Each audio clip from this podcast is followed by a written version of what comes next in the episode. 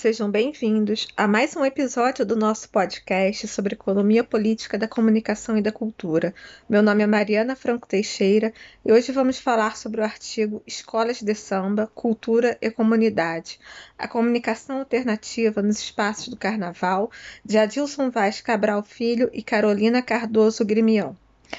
Adilson Vaz Cabral Filho é graduado em Comunicação Social pela Universidade Federal Fluminense mestre em comunicação social e doutor em comunicação social pela mesma instituição. É professor titular da Universidade Federal Fluminense, atuando no Departamento de Comunicação Social no programa de pós-graduação em Mídia e Cotidiano.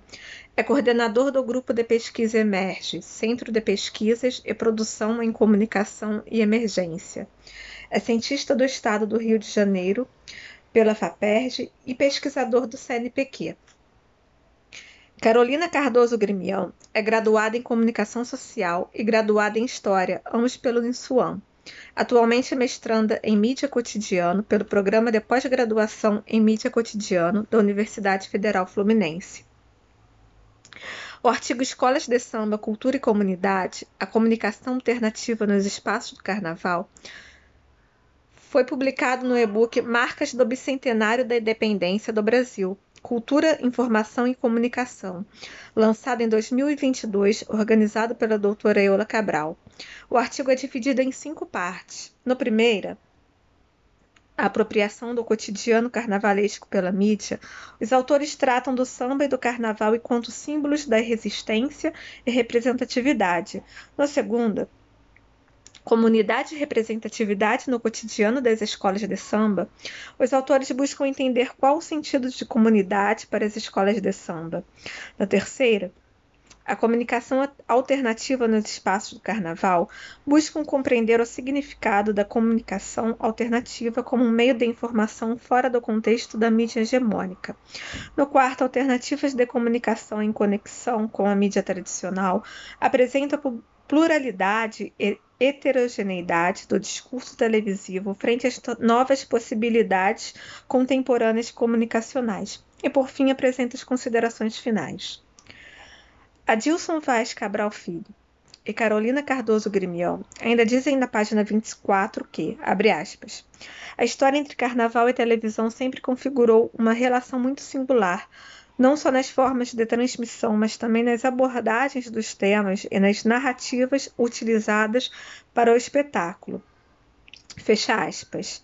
E que, abre aspas, enquanto as escolas de samba em um movimento recente passaram a trabalhar em cima das duas histórias, e a querer contá-las à sua maneira, o advento das plataformas digitais permitiu que elas começassem a se apropriar da linguagem televisiva para dar voz e representatividade aos seus assuntos. Fecha aspas. Na página 25, Adilson Vaz Cabral Filho e Carolina Cardoso Gremião apresentam o samba e o carnaval enquanto símbolos de resistência e representatividade, pois além da cultura popular, as escolas de samba representam lugares de identidade e pertencimento. Segundo eles, aspas, cada escola de samba é um cotidiano diferente e, consequentemente, possui em seus funcionamentos uma forma própria de se comunicar com a sua comunidade e para os de fora dela. De abrir as portas da quadra para atividades sociais até a produção de conteúdos para a internet, existem aqueles que pensam, criam e executam estratégias de comunicação para atingir o público local ou não. Fecha aspas. Quanto à aproximação dessas instituições com as mídias tradicionais, na página 26, Adilson Vaz Cabral Filho e Carolina Cardoso Gremião dizem que, abre aspas, é interessante pensar que a aproximação midiática desses grupos com os veículos tradicionais sempre foi um caminho de aceitação social, legitimação política e busca por uma afirmação enquanto cultura popular ao mesmo passo que esses canais também se beneficiaram de um público que se formou e consome até hoje esse conteúdo, fecha aspas.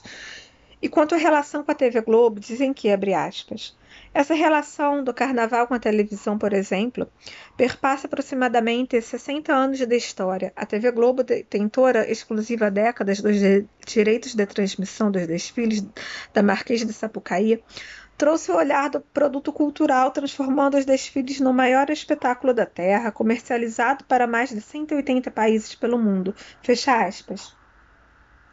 Na página 27, Adilson Vaz Cabral Filho Carolina Cardoso Grimião buscam compreender qual o sentido da comunidade para as escolas de samba. Segundo eles, abre aspas, Comunidade é quem está inserido e partilha geograficamente de características locais em seu dia a dia, ou seja, é quem mora em um determinado local e vivencia a realidade da região em que vive, fecha aspas.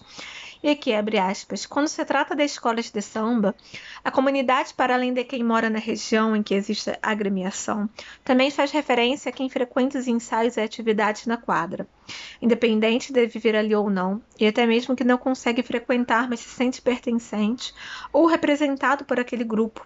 Logo, a comunidade representa, neste caso, a escola de samba, e não necessariamente o local onde ela está situada. Fecha aspas. Nas páginas 27 e 28, os autores buscam compreender o conceito de comunidades imaginadas de Benedict Anderson, pois, segundo eles, na página 28, abre aspas, esse conceito de comunidade, um entendimento cultural, se faz importante para entender as dimensões que comunicação deve abranger, fecha aspas. Na página 28, os autores também apontam que, abre aspas, Entendendo a comunicação alternativa como meio de informação fora do contexto da mídia hegemônica, se faz necessário primeiro compreender o seu significado. Fecha aspas. Na página 31, Adilson Vaz Cabral Filho e Carolina Cardoso Grimião dizem que, abre aspas, como em qualquer canal das agremiações, existe o sentimento de orgulho a pertencer. Isso é trabalhado de diversas maneiras, desde a exaltação da sua história até o empenho em fazer a comunidade compreender o enredo ou aprender o samba. A diferença muitas vezes está no momento político em que a escola se encontra. Fecha aspas. Na página 32, os autores dizem que, abre aspas, Partindo da premissa que o discurso televisivo se faz plural e heterogêneo, frente às novas possibilidades contemporâneas comunicacionais e pode se adequar cada qual ao seu público, pois suas características e demandas que lhe são peculiares, os canais do YouTube das escolas de samba trazem caminhos para diversas análises. Fecha aspas. Na página 33, Adilson Vaz Cabral Filho e Carolina Cardoso Grimião dizem que, abre aspas, Pensar que a televisão tradicional, assim como a sua linguagem e forma de se reinventar, vai além das tradicionais representações, traz a reflexão sobre essas novas possibilidades para as plataformas digitais.